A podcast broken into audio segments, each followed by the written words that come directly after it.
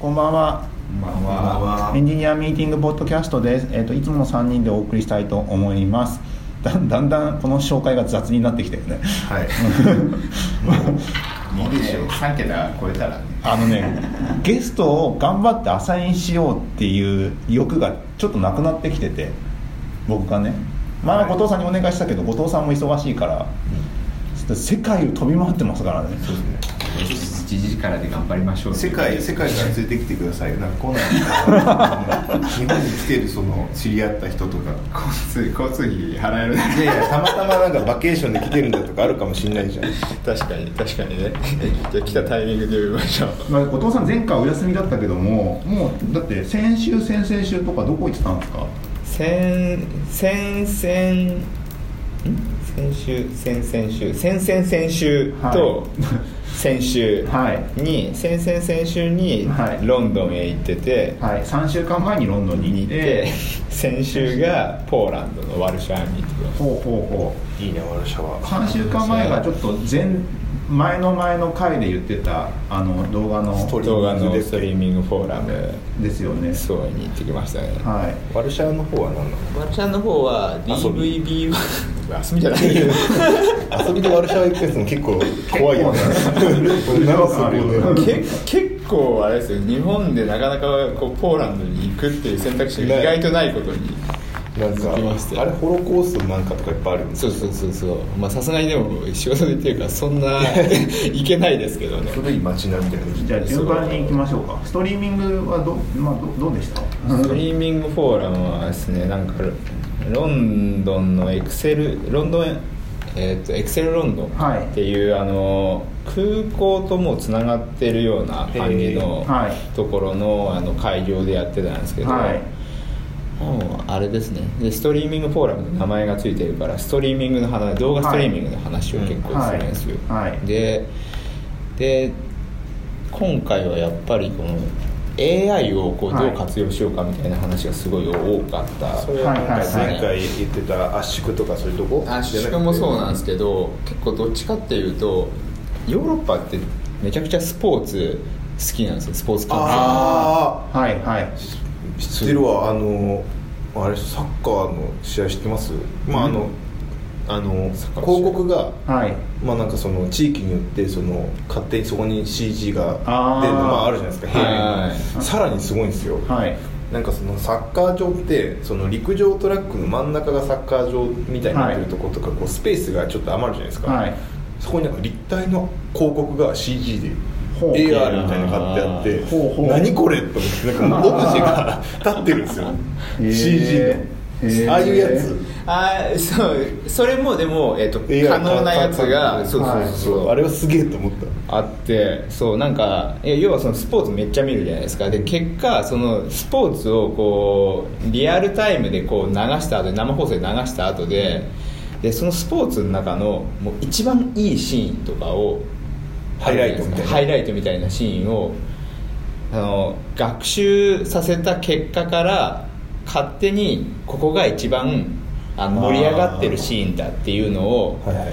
あのプレーのそのプレー自体もそうだけど映されてる観客の歓声とかはいはいはい。その狂気してるその顔とか、はいはいはい。SNS その瞬間の SNS のその反応とか、はいはい。こう全部をこう合わせてそれをその1フレーム1フレームにアアノテーションをガーってかけてでそこからうん。このシーンが一番人に響くからっていう形でなんかそのサムネイルが出てきたりとかそのカットが出てきたりとかして、ね。でもうあの終わった瞬間にそれがアーカイブとしてアップするみたいな。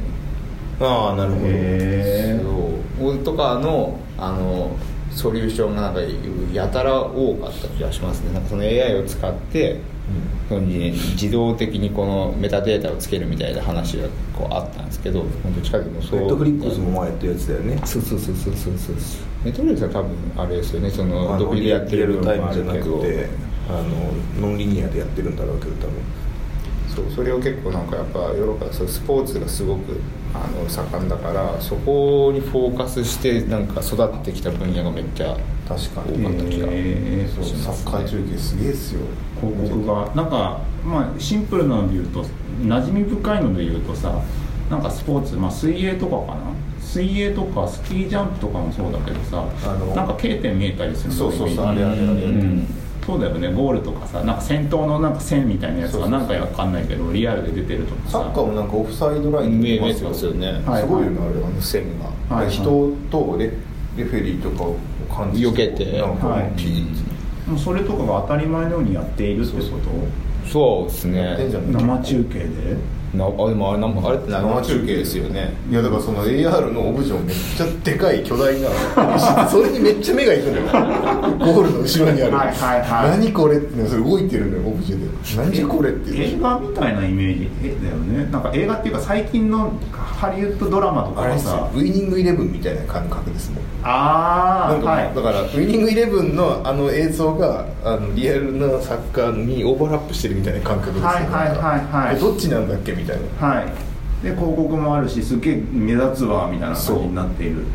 へえ変な話それがもうできるようになるとそのリアルタイムでこの枠はっていうのをこうターゲティングできますよね。入札できるしね。あそっか。リアルタイムでああそこに映ってる広告今入札したいわってなったらそのサイトに行ってね。ボンボンってやったら急にパッて切り替わるってことすごいね。なんかだからそのなんだっけヨーロッパがそのなんか電子テレビのスポーツの電子のあれにしたのはなんかそのなんだっけあのあっちイスラム圏の人もサッカー好きじゃない？けどなんか広告すごい厳しいんだって。へー。だから同じ試合でも広告映せなくなるから、い。その後枠余っちゃうからじゃあ中継の時に後で乗っけようってなったお酒とかダメなんじゃない？だってテレビでさテレビって基本的に CM とそれ以外じゃん、はいはい番組があって、一旦 CM ですで CM 入って、終わったらまあ普通の番組があるわけじゃん。だけど今のほとんどの録画機能って CM スキップできんじゃん、うん。だから番組の中に当たり前のように広告が入ってたら、見ざるを得ない見ざるを得ないから。そこが一番インプレッション高いみたいな高いよね。だってスポーツだってさ広告いいけ CM いけないよね、うん。行ってる間にゴール決まったら最悪じゃない。最悪だよ いけないそう考えると確かになんかなんか理にかなってるよね。理にかなってる、うんまあ、あとはまあちょっとちらつくわとかあるのないようにしてほしいけど。でも今だいぶ自然ですよね。分かんない時ある。だから俺もそのオブジェはめっちゃビビったのよ。もう本当になんかでかいオブジェがあるから 何これって思って。はいはいはい。でそれがなんかネオンみたいな感じでこう広告発しててはい。すげえな多いってへー目どうしても目がいっちゃう。うん多分もうクオリティがなんかそこまでこう行き着いてるのなんか結構当たり前みたいになってるからなんかあと使いよう次第でいはいはいはい。ける気がねしますね。そのストリーミングのフェスフェスなんストリーミングフォーラムーラムか。カンファレンスは他にどんなこと言うあとでもやなんですかまあいろいろこうセッションとかもあったんですけど結構長い時間このネットワーキングの時間を作るってるんですよ。ほででなんかこうヨーロッパ各地から集まるんですよ、はい。そのなんかヨヨーロッパの人ってなんか簡単に行けるらしくてうああまあそう。だね、そりゃそう。EU だ EU だから、うんうん。なんかそうフランスの人とかも来てたんですけど、うん。まあ、ベルギーとかなんかいろんなとこ来てるんですけど、今日の朝来たわみたいな人とかそんな感覚じゃないそうええって思いながら、まあ、はい。来てて、はい。でもなんかそのそそんな感じじゃないですか？だからなんか結構そのヨーロッパの1個のところで縫製してるやつを他の国でも流すんですけど、はい。やっぱなんかその法流せるは流せるけど EU の中でやっぱその放送に関わる法律って全部バラバラらしあくて。そうなんだ。そう。なんでそのそこをこうあの回避しなきゃいけないから結局さっきのその広告の話とかもはい。そうだしその国ごとに合わせなきゃいけないって考えるとせっかくコンテンツあるけどこれ流せないよってことになっちゃうから結構ねそうい。う意味でそこら辺のソリューションとかも結構こうヨーロッパはこう発達しててみたいな感じですよね。あれが単一民族だったら安いのかもしれないけ？どねうん。えそこなの？でなんか結構そのお酒とかタバコタバコはまあ全体でいけるけどお酒とかはイスラムダメだからとかあるじゃないああそういう宗教とか宗教的なやつもあったりするんだ。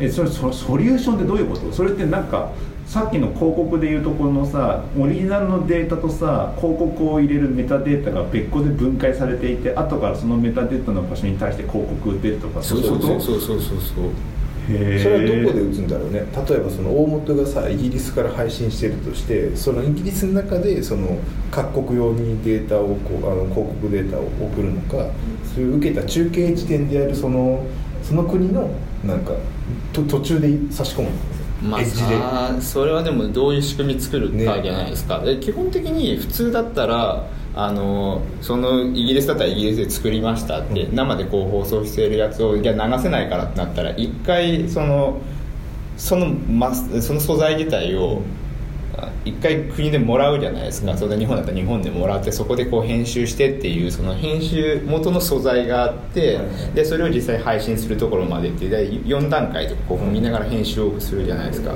でそれをそのリアルタイムでできちゃうっていうのは結構大きいんじゃないですかね。ソリューションってなんかモデリングがあってそこに映像をインプットして書かせればなんかこういうことできるぜみたいなことをソリューションとして提供してるの？それとも？そうなんじゃない？なんか枠とかをモデリングしてみたりするんじゃないわサッカーのマーカーサッカー場でいうところのこの場所にマーキングしとできるよみたいな。そういうことなんなんかこのくらいのその情報映像の情報がこうあったら、はい。こんな感じでアノテーションっていうかそのデータに対して、はいはいはい。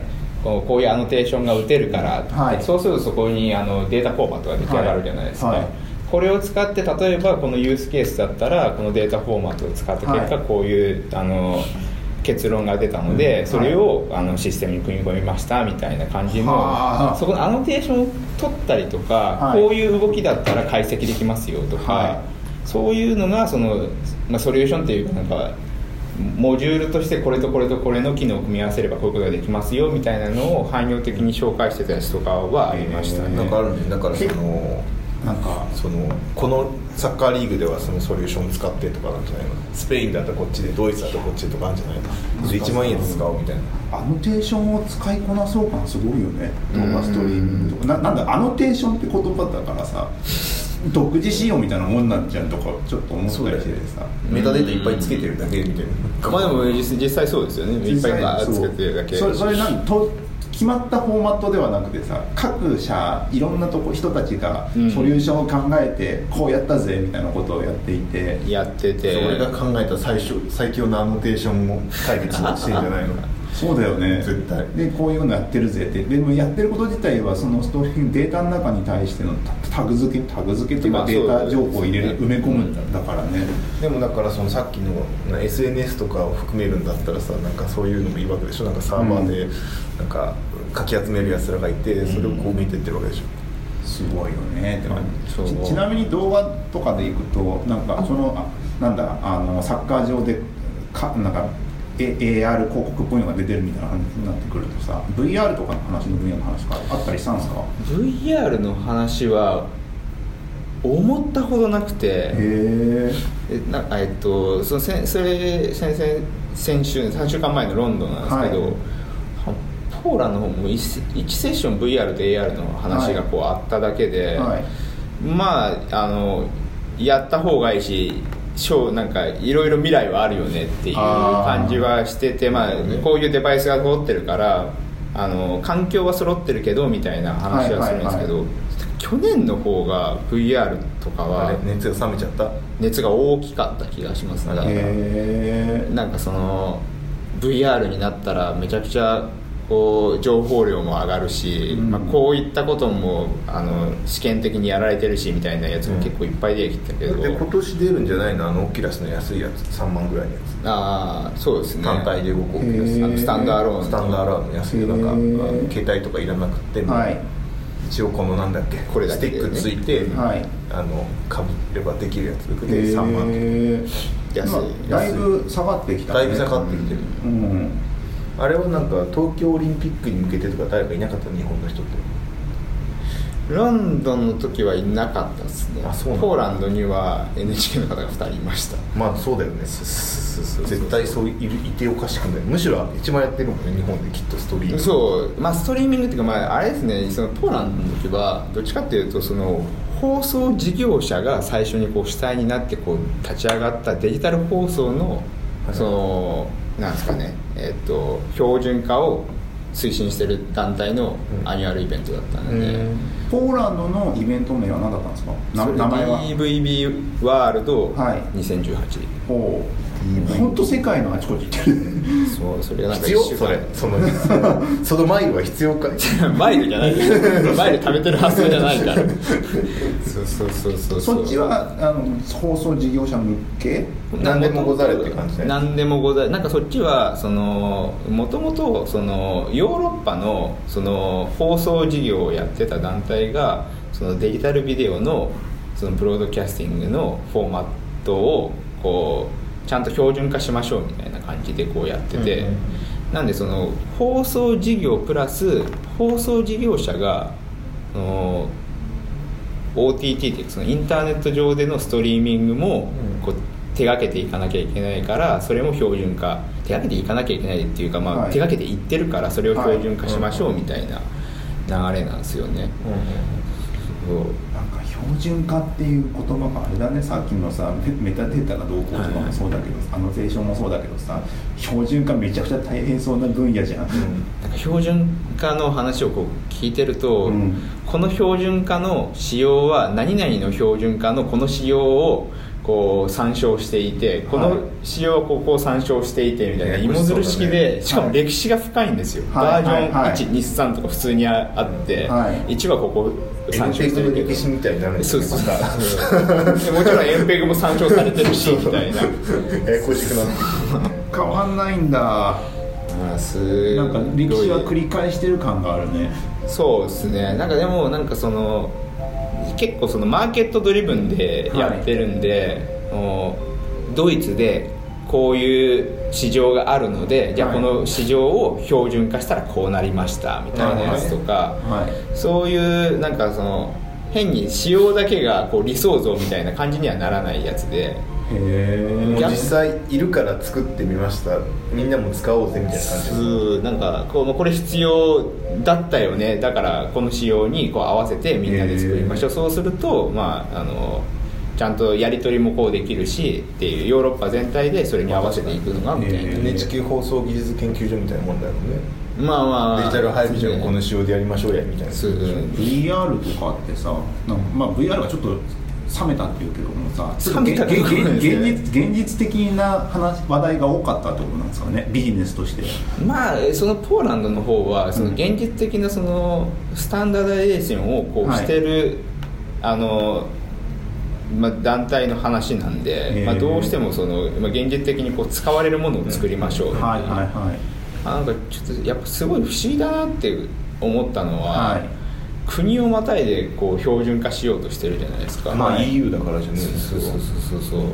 まあなんかそれが結構 EU だからっていうすごいことじゃないですか。まあね。そうそうそう。あアメリカとかはどっちかというとそのオレオレオレオレっていうか、うんまあね、ネットフリックスとかはい YouTube とかがこうはいガンってやってった、はい。じゃあ他のところもじゃああれがまあいわゆるデファクトだよねみたいな感じでこう進んでる感じ、はい。なんかそれとはなんかちょっと雰囲気がこうはい。違うなっていうはい感じですよね、はいはいへえまあもともとやっぱ EU のそのなんかなんだろう IT 以前のだ状態からなんかそのそういう標準化が進んでるからじゃないなんか電気とかガスとかもそうです確かなんか聞いたけど仕組みがねもヨーロッパがですヨーロッパって聞いたよ。なんかそのバーってなんかガスとか引いちゃってみたいな。うんそれで言うとヨーロッパがさヨーロッパがさ、はい。そうやってが頑張ってさ、はい。まあ、そんなみんなで一緒に統一のやつやろうぜって言ってたらさ違うどこの国がさ俺が俺がって考えたやつが私のドーンって来てさシェアドーンって来ちゃったらさもうなんかぐちゃぐちゃになるよね。まあ ドーンってきたら、うん。じゃああそのそのマーケットの仕様が必要なんだってこうなるから、い。今度はそこがじゃあそれを標準化しましょうって取り込まれるみたいな。どうなんだろうね。プラットフォームを握ってたらそうならざるを得ないみたいなイメージあるんだけどもテレビって若干違うもんね、まあただそうなんか確かに。一個あったのが、うん。その放送事業者はい。がそのまんま、じゃあその IP も抑えなきゃいけないねみたいな感じの移り変わりのこう変遷をこうしてるんで例えばそのアメリカとか日本とかみたいにあるインターネット会社がうん。放送事業者と関関係ないところでドンってこう、はい。あの突き上げていくみたいなモデルとはこう違って、はい。なんかその事業やってるところがこう膨れ上がってってるから、そういう意味ではそういうのはあんま起こらないかなっていう感じです。ヨーロよッパってなんかケーブルテレビ文化なんだっけ？CS 文化？いやなんかサテライトケーブルいろいろありましたね。日本と一緒なんだじゃんごっちゃってしてインターネットって考えちゃうと急になんか視野持ってるとそれこそネットフリックスがなんかか新しいことをやりだしちゃったらそれに乗っからざるを得なくなるけどもケーブルテレビとかだったらばとは言っても地域性とかあるしみたいな感じのがあるからそう簡単にひっくり返るとかはない。ない。うんなるほどね。まあ、どっちかっていうとなんかそのデリバリーする方法がどうかっていうよりかは結局その、まあ、ハイブリッドでもいいしこうケーブルで流せないものがこうあるんであればどっかをそう途中の領域から IP に変えてるとか、はいはいはい。そういう話。あ途中で変えるとかもあるんだ。そうそう。なんかありそうなそれはありそうな気がするね、だからなんか多分それはどっちかっていうとそのコンテンツを持ってる方っていうよりかは、はい。インフラをこう持ってる方が、はい。そういった権限もこう持ってるからヨーロッパがそれはできるけど日本とかだと逆にそれができないじゃないですか、権利問題上無理ですよね。コンテンツ側がやんなきゃいけない。ラジコとかと同じでしょ、あれはラジオ音声だけどもあれはもうララあれはララジコはどこだ？かラジコ株式会社とかないよね。株式会なんだっけ？ラジコはなんかでもなんだなんとか団体でしょ？団体があってうんそこやでそのなんだっけ？地域がすごいセグメントされてるじゃない、はい。ここからここは聞けないみたいな,、はい。なんかそういうやつだよね。なんかそこら辺管理してるところが一元管理してやってるとかだけど基本的にはコンテンツ側の人たちだよねああれって多分 T バーとかと近いイメージでしょ、うんうんうんコンテンツ送り主がなんか業界団体みたいにしてじゃあなんかこういうルールでやりましょうよみたいな感じ、日本でいうとドコモとかやってるイメージなのかあーあーぽいインフラになですね。うん。確かに。だから T あれか。D D, D ビデオ DTV DTV チャンネルとか、あっちの方向。そうですねだからなんかそういうところはこう割とこう自分がえいやっていう、はい。できるところがこうあるからそういう意味ではスピードが速いなっていう感じへがしますよね。なるほどね。ポーランドはなんか印象的なセッションとかあったんですか？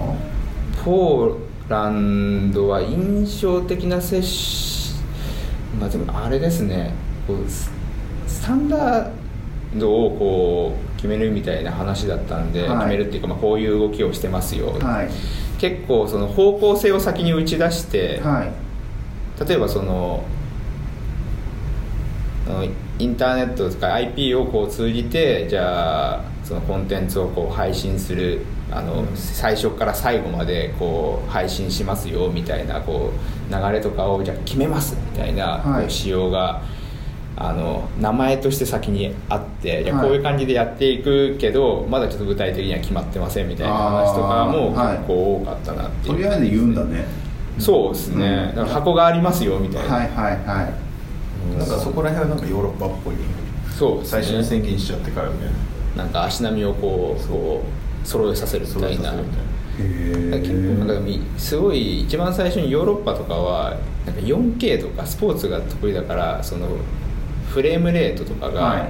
その例えばテレビとかだったら日本は約20、はい。約っていうか29.9はい。なペースじゃないですか、だからなんかそれをこう 60fps ぐらいにこうしてみたいな。言ってたじゃん。やっぱスポーツはフレームレートが高い方が高いいね方がいいうん。っていう話とかも結構多いのかなってこう思ったんですけど、はい。えないの？実は。セッションはあるんですよ。あセッションはすごい動いてるんですよね、はい。そういう時代が来るから、はい。もっとやんなきゃ。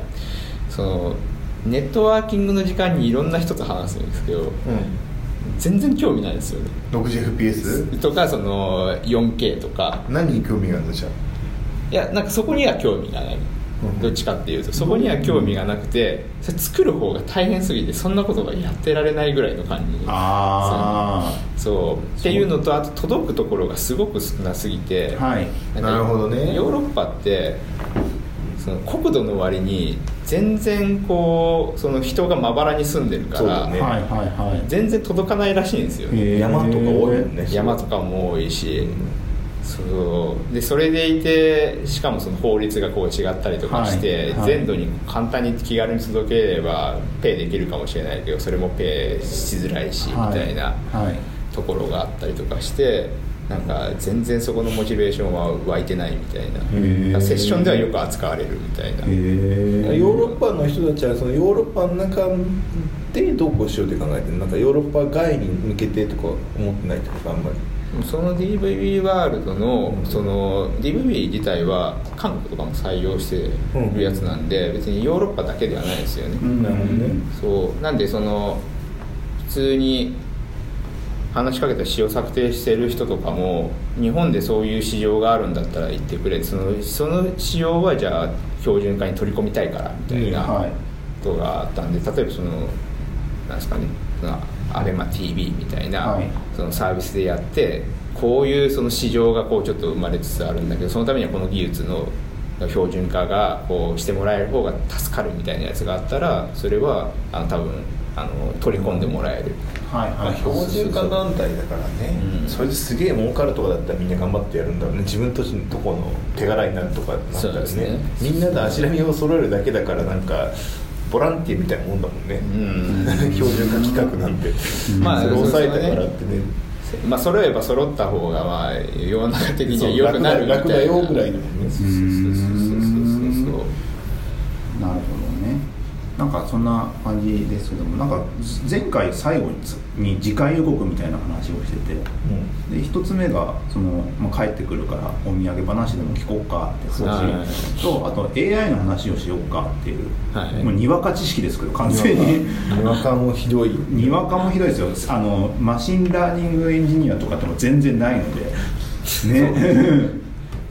などこら辺から切っていこうかな。最近そのなまあディープラーニングブームが一昨年だか去年だか、まあはい。あったじゃないですか、はい。あってで今年に入ってきて若干その、まあ、やっぱブームがあった次の年っていうのはお笑い芸人と同じで2年目のジンクスみたいなのがあるじゃないですか。そうね。あの2いやで年目もそこまで悪くないと思うけどなんか実用化され始めてたりまあ普通に地道にやってるけども若干なんかアンチテーゼみたいな話がさ出てくる感じじゃないですか、はで実際に AI もそんな感じなのかなって思っててさ、はい最近出た本でさ AIVS 教科書が読めない子供たちって知ってます？なんすかそれ。っていう本が最近結構売れてる本があ,、ある。んですよ、はい。でそれってなんかとどこだ？東大かどっかであのーなんか東大受けのに合格するロボットを作ってる人がいて、えー。はいもうそれこそもうペンペン持って書くみたいなの全部含めて作ってる人がいて、まあ、人工知能でその東大に受けるよ受かるようなな知識のインプットやって、はいでやればなんか普通にできんじゃねえかできんじゃねえかっていうっていうために作ってんじゃなくて、できないことを証明するために作ってる人がいて。ああ逆説的に逆説的に。は尊いんだぞみそうたいなそうできるだけ頑張ってんだぞって言ってんだけども溶けちゃった。だけどそれいろいろやった結果 確かに東大はできないんだって、東大は東大の問題はうまくいかない、うん。だけどマーチレベルは合格できるっていう。だってだから我々赤本買ってさ赤本なんてモデルでしょあれ。この大学の過去問ってモデル化されてるわけだからそれやり続けたら多分答え到達するよねきっと。今の話だと逆に言うと東大は無理ってことでしょそれだけだだからそこがやっぱその東大頑張ってるところだよなんか過去問だけじゃパターンですごいよね。パターンで倒せない問題を作ってるのが東大なんじゃないなんか文脈文脈とかなんかニュアンスニュアンスを汲み取るのが苦手とかそういう感じらしいんですけどなんか同じな名前とかでもさ例えばさ奈良奈良奈良さんとかあなんか地名の名前があったとするじゃないですか、はい。な奈良はこういったみたいなことが文章があった時にさそれがそれが県名のな奈良なのか人名の奈良なのかもしかしたら誰か犬に奈良って名前を付けてるかもしれないしそうまあ漫画のキャラクターかもしれないし。数学物理学はいけそうっすよね。なんか人工知能で。大体パターン化されてるから。まあ、数学とか物理学とか多分そういう英語とのはないか結構むずそうだよね。英語難しい英らしいですね。語国語はね難しそうじゃんそう。だからそういう自然言語だからそうそうそう。自然言語でしかも表現を汲み取らなきゃいけないでしょ。うん。でしかもねそう。でそれをやっていたら、まあ、マーチの合格レベルはいけたぞと、うん。でなってみて人との比較子供たちとの比較をしてみたら、あれ子供そもそも本文章読めてなくねっていう。子供だもん。こどいやあの中学生とか高校生とか試験を受ける子どもたちの中にその文章問題を正しく意図を読み解けていない人たちがいる。だから AI がほん苦手なそのニュアンスを読み解くところが苦手だから人は AI のニュアンスを読み解いて、読み解けば、まあ、AI に仕事なく滅ぼされないわけじゃないですか、はい。だけどもそこができない子供たちが多くねっていう。なんでだろうね。でもちゃんと文章を読めない文章を初めから終わりまでテニオ派とかをきちんと文脈を理解して読むことができない子どもたちが多くなってるぞっていう。多くなってる。多くなってる。とか研究した結果多くなってる。おいるぞっていう一定数いるぞ。その子たちはこれから AI が進歩してきて AI ってその単純作業は絶対負けるじゃないですか、だから本当はその文脈とかその内容とかの解釈に対してきちんとバリューを発揮していかないといけないのにそこに勝ってない子供たちがいっぱいいるぞ。どうすんだよっていう感じの本で。でもえめっちゃ料理うまいかもしれないですよその子供。でも料理うまいって料理人になればいいかもしれないけど料理人だレシピがうまく読めないかもしれないじゃないですかわあ難しい。そう。えー、でもレシピはめっちゃ野球うまいとか。もう AI とかの話じゃなくてどうしても読まなくていい方に スポーツじゃんそれは。まあそれはそなんかそういう感じの本で並ぶ、まあ、ちょっとなんかだんだんなんか研究のところから言いたいことがずれていく感じの本だけどめっちゃ面白いんですよこのね、あの現代社教育に警鐘を鳴らすみたいな。継承ならしてます。でもなんかあの他のことに対してでも伸びてるんじゃないですか？でももし文章読むことまが、あ、ああるかもしれないけども、仕事と、まあ、もうそもそもあれじゃんあのーほとんどの仕事が、まあ、単純に機械に置き換えられる単純作業っていうものがこれからなんか AI とか自動化によってなんか省かれていくぞってなった時に仕事として求められるのはその解釈とか人とのコミュニケーションだったりとか。でもなんか文章苦手でもコミュニケーションできるやついるかもしれないけどもうん。でもそでもなんか一つその使用書とかを正しく読む技術とかあったりするじゃないですか、そういうのができできない使用書正しく読む技術でも絶対機械に負ける気がしますけど。いやでもなんか言いようによろしくやっといてみたいな。そう使用書じゃなくてあーそれはそうね。どこに使用が定義されてるんだあるかもしれないじゃん。なるはやでよろしくやっといてみたいなのが来る時に。なるはやとは。ななるはやとはいつまでだみたいなのを機械は一生懸命考えちゃうけども人間はこの人の言うなるはやは2週間後でいいかなみたいなのがあるかもしれないじゃん。そうそのなんか分かんないよ。分かんない。もう適当な例えだけどもそういう曖昧なことに対する解釈がなんかちゃんと読み解けないとなんかあの変な印象を与えちゃったりとかうまく仕事回らなかったりしちゃうよねってことだと思うんだよね。いっぱいいると思うけどな。いやいっぱいいるぞっていう話だから、合ってるじゃんいるよね絶対、うん、そもそもお俺らはただちゃんと読めてるんですか？いやだからそれも分かんない。よ半々ぐらい。じゃないだからそ,、うん。だからそういうのの試験とかその、まあ、AI の、まあ、テストみたいなやつも作ってる方みたいでそういう試験とか結構そのすごい複雑な問題文があって。あそうそう。そういうのをやっているみたいな感じですよ。あなんかあれですよねその言葉とかを読み取るって考えるとそのそのその国のなんか一般的な感覚とかはこうラーニングさせなきゃいけない気がしますよね。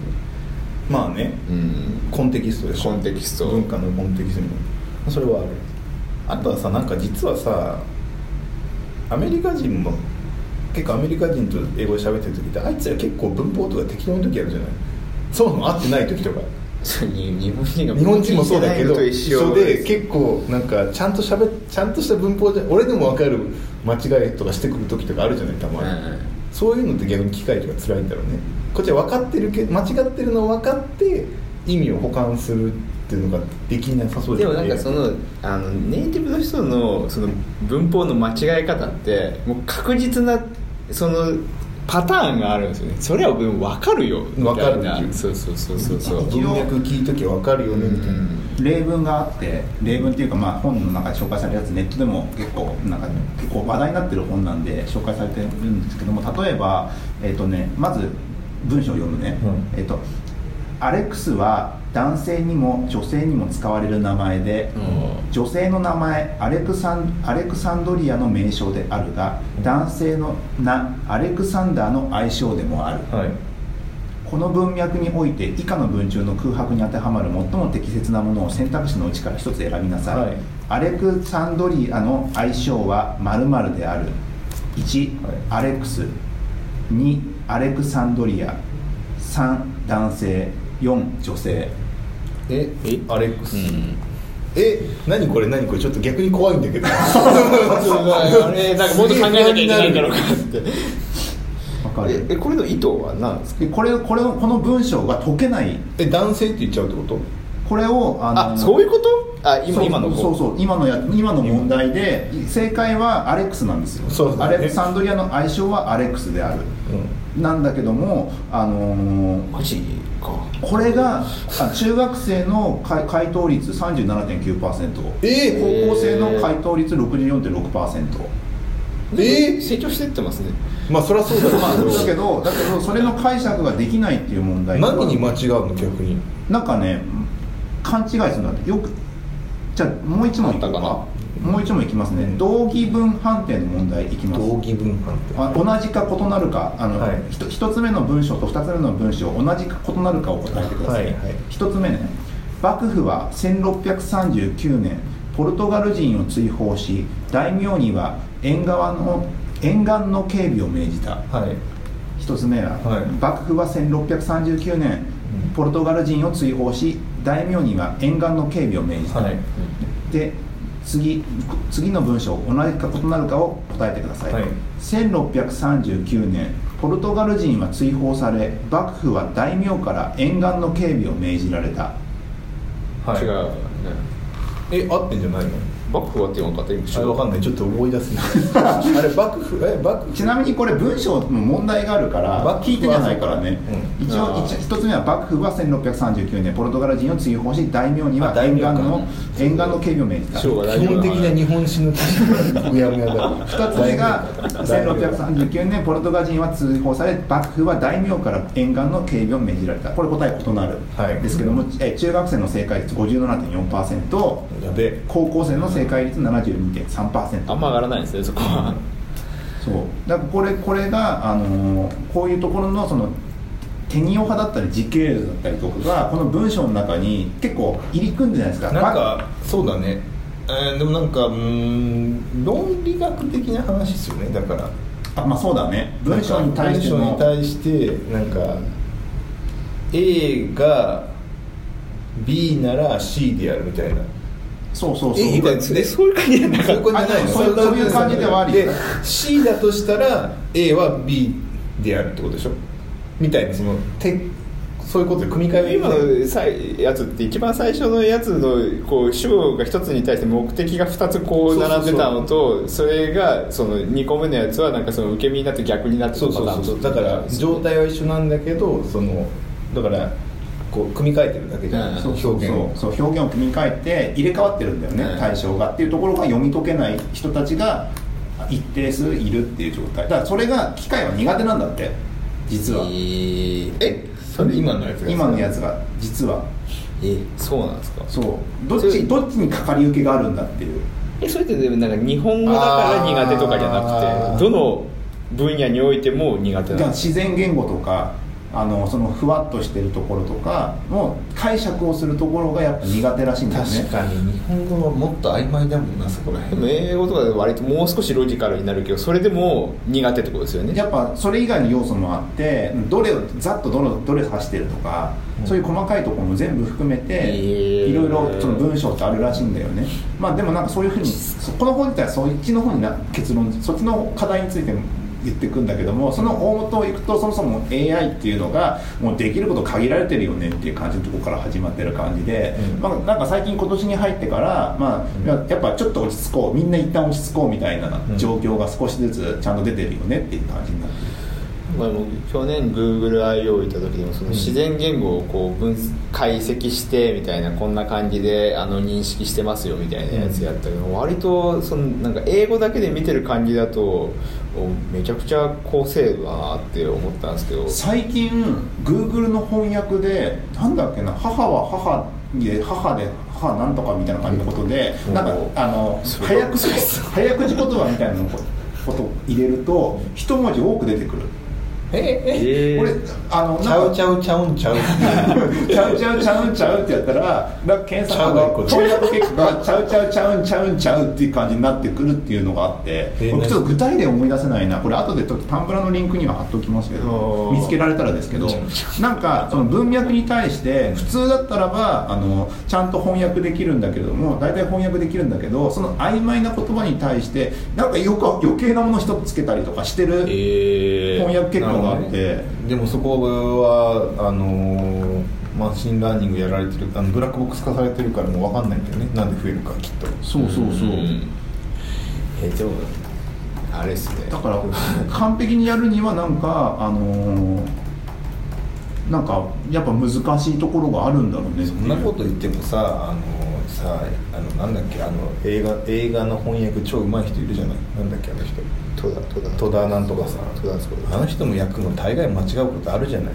まあねでまあ。めっちゃツイッターで叩かれてるするじゃない？ですかそのしかもそれがなんかニッチな文化のコンテキストだったりする場合とかすごい叩かれたりするじゃない？そういうそんなレベルなんそうじゃないね使い方はえ使えそういう特性だけ知っておけばまあ使えるって話ですよね。どこでその特性が出てくるかわかんないもんね、まあだからその使う方のそのノウハウとしてそういうの溜まっていくってことですよねまあ逆に言うと。なんかそういうのがあったりするんだろうね。だからそれまあばっかり専門にするモデルを作れば多分対処できるようになるんだと思うんだけど、汎用的だとなんかそういう抜け漏れが出ちゃうのかもしれないね。あなんかその AI もキャラクターがこう何個かこう存在してきそうですよね。誰だっけ？あの通訳奥さん通訳者の人誰だっけ？やっぱりそうだけど。わかんない。なんかその結局その通訳もなんかいろんなジャンルがあるらしくて、はいそのなんだっけその企業のやつやるとか、うん。そのカンファレンスとか、ん。コンピューターのカンファレンスだとやっぱ文脈知らないと訳せなかったりするじゃないっていうのあるからそれと同じようなもんなんじゃないみたいなことが起こるっていう。でまあまあそういうのがあるから AI も過信しすぎるんだよみたいな感じのことがあったりしてて実際に最近だとウーバーのあの事事故とかあったりしたじゃないですか、でもあれびっくりしたのがさ結構なんかそう簡単に防げなさそうな事故じゃん。だったじゃうんんあれって、うん。なんかちょっとどあの寸前までの動画を公開されてましたけど、だけどもやっぱ自動運転で AI がってなってくるとなんかやっぱしああいう事件が起こるとみんなちょっと萎縮するよね、トヨタだってあのややめてるよね。自動運転の試験とか今やめたんでしょ確か。でやめた理由もさあのどどなんだあれ今は多分乗ってなきゃいけないんだよね自動運転って誰かしら、はい。その人のメたちのメンタルを考えて一旦やめるとかなってて。あなんかでもあれはなんか結局自動運転だとなんか責任をどこに取っていいかわかんないからできないんじゃなかったっけ？あの人を人乗せなくても実はいけるんだけど人が乗せなかった場合に事故とかした場合になんか保険とかそういうのでど誰が責任取るんだっけ？みたいな。か車の作った会社なのか、はい。どこなのみたいなのでそうだね。揉めるからダメって聞いたよ俺は。国内だと今少しずつ実実験を行っていてい何年までは人が乗ってなきゃダメとか、うん。何年から何年はこうやっていくみたいな計画があるんですよね、で多分国内だと今だと人乗ってなきゃいけないだし、海外海外は同じなのかな海外も乗乗ってなきゃいけないと思うよ、うーん。一応。た確かに自動運転のネックになるところは保険の問題があるらしくてそれはね誰が払う？でまあ、保険会社だろうけど保険会社は何を判断して AI の事故に対して払うっていう。過失なのかどうかもわからない。わかんないくらかける保険料みたいなのがなるじゃない、うん。でもなんか結局その全世界が全部自動運転にした方が事故減るんだよねあ全部っていうの自動ではなんか言われてんだけどだって普通にさ自動運転ウーバーが事故ったとしてもよ、うん。普通に人が乗ってても交通事故起こって人死ぬんじゃない、うん。ってぐらいと同じレベルだと思うんだけど、うん。なんかその責任をどう取っていいか分かんないからできないみたいなその AI の導入ってやっぱり責任問題って全然出てくるよね、うん。だってあれ結局さコード書いた人にもさブラックボックス化されてるからさなんでバグなんで事故ってか分かんないわけでしょ。はいその人の成果どうかもわからないし。どうやってその,、そのニューラルネットワーク上でどうどこ入ってってかログが追えないわけでもそこブラックボックス化されてる。でコード書いた人も責任取れないしっていうかモデリングを作った人がさ罪に問われたらさ嫌じゃないそんな。嫌だよ。絶対やりたくなえい仕こいつ勝手に学習して勝手にモデル作ったんですけどみたいな。折れちゃう折れちゃうみたいな。でもお前がモデリング作ったんだろ。お前がそうそうそう。じゃあ学習させた人が悪いのかって話もあるしさ。そんなこと言ったらでもあれじゃないです。かいや転送フローが悪いんですけどとか言い出せ。るフレームワークが悪いでしょ。フレームワークが悪いんですよみたいな。学習それフレームワークが悪いんですよ。それあのねあのナイフ作ってる人が悪い。んですよみたいなそのややこしい流れが来るんだけども確かに責任問題っていうのは大小を含めて絶対起こるんだよね AI, AI って。そう。の、ね、実作業とかでもさやっぱあるじゃん。なんかなんだっけ Google だっけ？あのイメージ画像認識であの黒人の方をなんか、うんゴリラっていうふうにラベリングしちゃって問題になったみたいなのあったりしたじゃないですか、でもその責任問題って誰も取れい。が背負って いやでもつまあ企業だから Google が背負ったけども、でもそういうのが大小含めて絶対いろいろあるんだよね、だいや AI を導入する難しさって AI 技術自体よりも AI 技術の難しさと画像データあ画像を集め画像でねえやデータを集めるのも大変だけどそれ以上にそれを入れたことにある責任の所在をちゃんとしなきゃいけないっていう なんかハードルだらけみたいなこと高い。がねむしろ我々が試されてるよ。どこでどこで責任をみたいな。とどこまであなたは AI に責任取れますかって問われてる。かく考えをこう人間と別の場所にこうい依存させたいにもかかわらず結局考えなきゃいけないですね。そうですよ。だからあのキュウリの分別を人工知能でやるやつもあったじゃないですか。あったあれをなんか間違ってちょっと良くないキュウリ入れちゃったら誰が責任取るのとかなるわけでしょ、うん。あーでもねまあ、それはちょっとララッキーだなみたいな。ちょっと言って当たりが当たったみたいな感じのやつだと思うんです。でもそれとそれは置いといて片や AI 自体はすごいなんか進歩してるじゃないですか。もう最近すげえなと思ったのでさデンスポーズってやつがあってさこれ見たことあります？デンスポーズっていうそのいいわゆる人のぶ人を認識するんですけど、その動画に対してどこに誰が人いるかをちゃんとモデリングしてるんですよね。すごい。で今動画見てもらってますけども、まあ、踊ってる人たちを、まあ、ちゃんとあのか頭とか肩とか全部パーツではいはいはい。認識して、人あのもう本当動画に対して 3D モデリングしてるみたいな感じのことをやっているだけどそれやるとテクスチャ貼れんだよね。そう。これなんかねあ F8 でも見たよ。Facebook も同じことやっててあのボーンを入れてそのボーンをなんか全部もうなんだろうそんなモーションモデリングができるみたいなこと言ってたんだよそうそう。あボーンまで来てたけど今度はその表面のテクスチャーまで来てんだよね、今。まあそこもいけそうじゃない？ボーンが一番難しそうじゃない？そうそうそう。これでもすいああれリリアルタイムでできるんですかね？いやでも計算量それなりにかかると思うんだよね、かかると思うよ。計算量自体はかかると思うんだけどでもそれなりにやっぱあの認識して人をもう完全に入れ替えたりとか、うん。まあ、そうですよ同じとこに住んでるけどもあいるんだけども全然変えたりとか。だからあれあのあのディープフェイクっていうさあの女優の顔をポルノ女優の体に差し替えるっていうのがちょっと前にすげえ流行ったんだよはいはいはい。でそのユーザーなんなんだっけあの Reddit にユーザーアカウントがあったのかな？ディープフェイクって、ん。でそいつが結構そのそれもやりつつちゃんとその face swap の技術ちゃんと書いてたのにそいつバンされて全部アカウント消されたりしてるんだけど。えでその時にその女優の顔を、まあ、いっぱいあるからそれを学習させてそれをフェイススワップしてあのポルノを作ることは問題なんだっけどうなるんだっけっていうのがめっちゃ議論されてる。そうそう。それをなんかそのそのままなんかあのみんなが見れるところに投稿しちゃうとなんか一応肖像権があるんじゃねえかみたいなことが言われてダメって言われて学習されてこう作り出された生成されたやつも肖像権が生まれるんですかね。だからなんかもう本当高架機動隊スタンダーローンコンプレックスのなんか世界になっていててもう分かんないよね。だからこれ後藤さんにさスワップされた場合ってさ後藤さんがそうしてるように見えちゃうじゃん、うん。そうなった時にそれを作った人は罪に問われるんですかみたいな。しかも単純に入れあのねスノーみたいに単純に入れ替えてるわけじゃなくてわかる入れ替えてる。それそれっぽい顔をしたからそのそうそう。素材に素材に対しですてねこういこの角度でこういう表情をしているから、うん。この表情があった時は大体こういう顔してんだろうなを学習して出してるから正確には本人の顔じゃないんだよね。あー。だからすげえ難しいんじゃないみたいな話をされてるけどなんかどうすんだろうそれで。それでレディットはそれで一応なんかそのなんか問題になりそうだからっていうんでそこのそのスレッドも全部消したしアカウントもバンしてた。いやなんかそういうのが、まあ、大変だ。なんかそのけ責任だなんだみたいなことで大変がってるビジネス界隈の方やどんどん新しいことであのなんか AI とかでできることが増えてきている状態になっていて、うまあなんかすげえなっていう感じな状ーす態ごいですね。だから一方ではささっきのウイニングイレブンじゃないけどさこれそのまま使えばさそういうことができるわけでしょ、うん。あでもねあのそうだね。ゲームって今そうじゃない？はい。龍が如くとかも結構そうじゃない？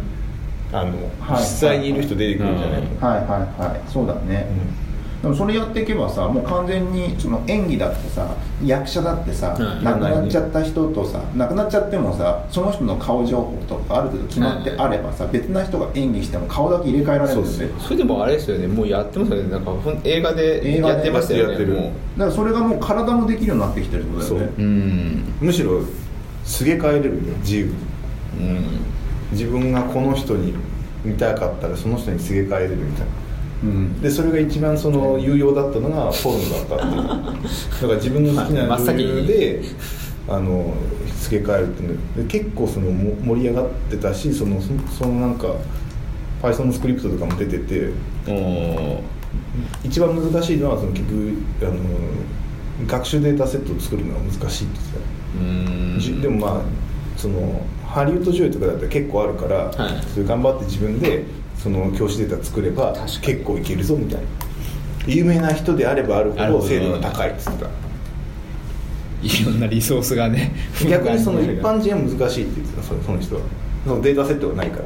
やたらやたらこう収集ししてる人が出てきたら怪しいぞってなるんでもなんかできなくもなさそうだよね。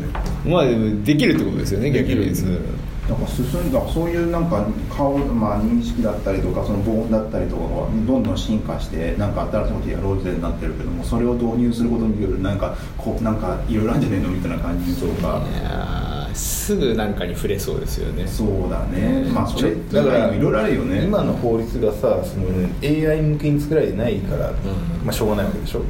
そうですね。そこをどうにかなんかそういうのあるのかね、うん。AI 基本法とかできるんですかね？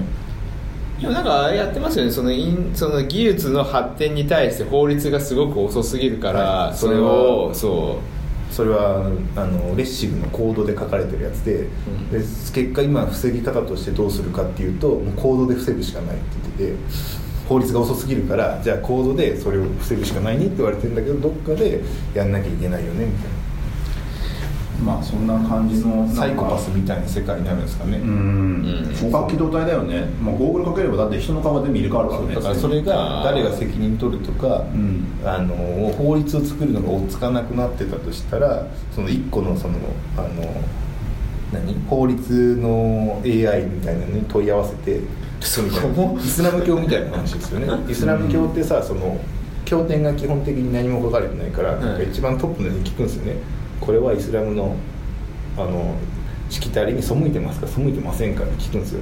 背いてるって言われたらあの違法だし背いてないって言われたら OK みたいな。なんかすげえむ昔からあるなんかその SF でなんかこうメインの知能がこうあってそれに聞くみたいな世界になっちゃうってことじゃないです春とかと一緒で。まあ なんか結局そうせざるを得なくなってくるのかもしれないよ大大体大体暴走するよね。大体絶対暴走するよね。はい。かつて暴走しなかった AI ドラえもんでさえちょっと狂う時あるもん そうですね。あそう考えると全然明るい未来じゃないなって思っちゃいます。いやー難しいな。んかいろいろ出てくるんだろうなって感じですけどね。それで言うと、うん、ななんかちっちゃく始めた方がいいですね逆に。いきなりさ車みたいなさ人の命やばそうなとこからやるのがちょっと難しくない？うん。やっぱり。でもね細かいとこでやってもなかなかさなんかあのなんかいいことないないじゃん。なんかあるんじゃないの？その何があるかな？人がいるけどこれいらなくない確定申告とか。あー。ちちちまあまあ便利ですけどあれですよね投こういや大きなものは投資をこうしようってなるけどなかなか難しいですよね。すげえ小さいと。何があるかな。そんななんかそんなシビアじゃなくて AI にやってもいいけどそこでなんか試せる自動化みたいな、うん。なんかで大きいものでこうやってきたやつのその派生モデルをこう使うみたいなやつでこう発展していく感じの方が大きそうです。人の命を預からないところ、うん。動物園を完全に自動化するとかああ水族館とか。めちゃくちゃだよね動物園って言ってるけど VR ゴーグルかぶさせられてさやってたらさ人が人なのか分かんない。ろ枝なのか分かんないけどさなんかマーカーがあってそれやると結局サイに見えたり象に見えたりとかしてたらさよく分かんないよねもはやね。なんかすげえパオンしてるけど やってるなんかゴーグル外すとすげえ人がこうやってるだけとか。なんか 漫画でありそなんかね。う世界がもう核の灰にあのやられて実は。もう動物がいなくなってしまったから動物園こうやって楽しむ。ありそう漫画とかで。荒廃した世界じゃないですか。その中で働く飼育員さんの漫画とかありそうじゃない？ね何飼育するのってあるじゃないですか。動物なお医者さん未来編 はい、そんなわけですが、はい、だから1時間でこんな感じかな。はい。はい、えっ、と次回がえっ、とですね、もう4月か。4月ですよ4月あの桜この週末で、まあ、ピークを迎えて終わりらしいです。よ雪降ったもんね、この間ね、すごかったね。次はそうでしょうね、あのゲゲスト会にしようかな次は。どうしようかな。誰を呼びますか？なんかどんな話聞きたいですか、むしろお二人にお聞きしたいが。うん。何それ？いなさそう。卒シーズンですよね。ああまあ確かに。そもそものあ最初はそういえばそうだよそうだよ。俺し4月になったら絶対なんかあの新卒に聞かしたい話をねあみたいな話。ザガンさんザガンさんじゃない。ザガンさんでやんなかったけど。ザガンさんではやったけど。ザガンさんではやったけどなんかその発想感ザガンさんではなかった。サガンさんやるとなんか花見気分にはなれそうですけどね。いやなんか目的。確かにな新卒にでも今の新卒ってさ俺さすごい優秀な人が多い。あ、まあはい。困りますよね。多いからさなんか逆に教わりたい気分恐縮ですよね。本当恐縮。恐新卒に新卒新卒さんに教わろうみたいな何を教わりたい？テーマでいいですか新卒はまだ来ないからねしじ次回あ確かになんかサークル、サークルのなんかとかできっとサークルと付き合い。確かにその若い人を呼んでもいいかな。その2年目？はい。今年1年目で4月から2年目になりますって人呼ぶのもあるかもよ。ああ確かにね。インターンに来てる子とかは？インターンでもいいと思う、うん。むしろなんちょっと考えます。かだってもうはい。ぼちぼちあれですよ、あのあの平成じゃない2000年生まれがそうそう入ってきますよ。早ければ。あ来年あたりから。確かにね。18 1819だから入れなくはないでしょ。専門とかだったあの高専とか出てる人とかだって大学行かなければ普通に入ってくるのが来年あたり。二十歳ぐらい確かに。確かにそうですね。いやなんかちょっと考えますなんかもう僕なん僕何もすごくない？1900年を知らない。1900年知らないんですようん。違うあそうか1000年代を知らない。まあそれはそうだよ、ね、9.11知らないんですよ。うん。まあそうですねだってなんかなんかもう何も考え何もなんかネタ持っていかないとずっと。ノストラダムスって何すかですよ。確かにね1999だったから。そうそうそうそうそんなこと言ったら自分の子供2018年生まれだからね。まあそれはまああるじゃない。まあそうじゃないですか。だから違う違う。一緒に働く人がもう2000ノストラダムスなんすかって後から生まれてきたんですよ。いやそれ同じ家にいる人がさ「ノストラダムスなんすか?」って言ってくることになるんで そうそれはなんかそれと同じだからなんかよくわかんない。もうもうなんかいいやって感じ。2000年すごくない。平成元年ですごいと思ったのに。まあねなんか平成の時の方がインパクト強かったなって気はしますね2000年2000年だよ。2000年。なんかこのどうでもいい はいそんなわけで、はい。ここまで聞いてくださった皆様ありがとうございました。感想については、えー、とツイッターで、えーとハッシュタグ、えーとシャープエンジニアミーティングで書いていただけると拾ったりもします。前回は、えっ、とねなんだっけあれだあのーなんだっけあの話えっ、と何話しましたっけ前回。ちょっと話をしていたあのー OKR OKR の話でお個人には OKR 使わないってやつ、はい。ワークルーズに書いてあったって言ったんですけどもたし多分ワークルーズに書いてたけど多分ねっていう気になだんだん不安になってきたんですけども、なんか多分多分っていうか個人の目標達成については OKR 使ってないよねみたいな話はうん書いてあったうん気がするんで、まあそんなところですね。はい。以上です。はい。ありがとうございました。ありがとうございました